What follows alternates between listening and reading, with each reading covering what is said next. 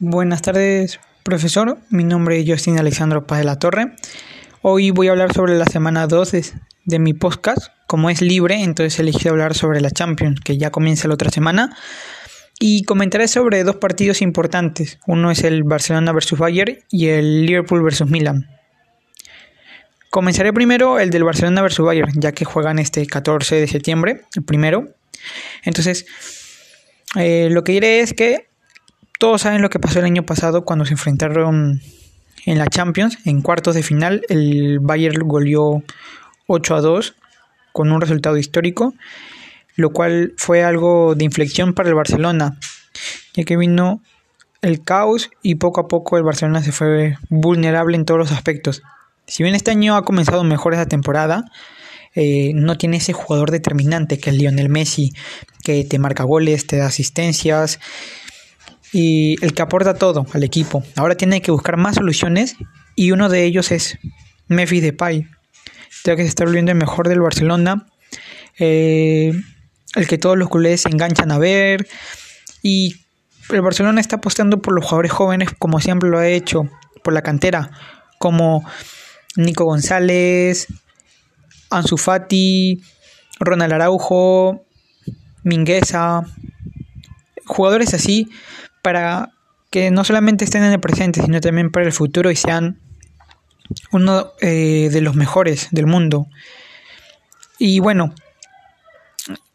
poco a poco está yendo el Barcelona a resurgir de, de eso que ha quedado. Y bueno, ¿qué puede decir el Bayern, no? ha ganado el sextete el año pasado y bueno, tiene mejor equipo que el Barcelona y cuentan también con un delantero como Robert Lewandowski, que es uno de los mejores del mundo.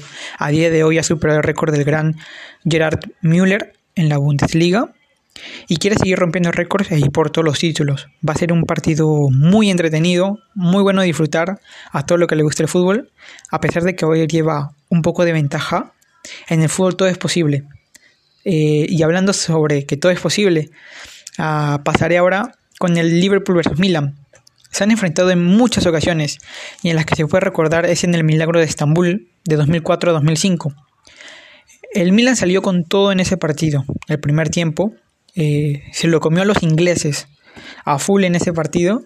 Y bueno, pero todo cambió en el segundo tiempo, ya que a los 55 minutos un cabezazo de Gerard los hizo creer en la remontada. Y así, eh, poco a poco, eh, los jugadores se fueron agrandando para que forzaran y se vayan hasta los penales. Que los que nunca fallan, fallaron en esta ocasión, como Andrea Pirlo, un especialista en, en, los penales, en los tiros libres, y falló.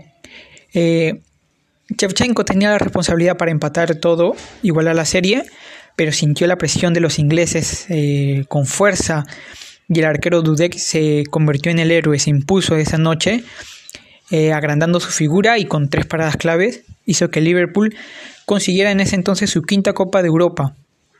Ya, ya ha sido elegido como la mejor final de la Champions en su historia y por mucho. Eh, si bien ahora todo ha cambiado, el AC Milan recién vuelve a Champions después de muchos años de ausencia y su nivel es bajo comparado con el Liverpool y a otros equipos tops de Europa.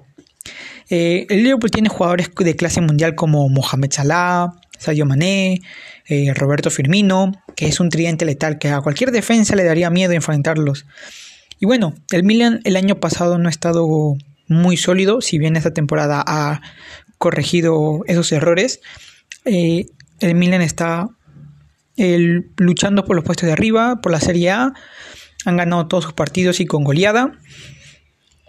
El Liverpool el año pasado su nivel era bajo.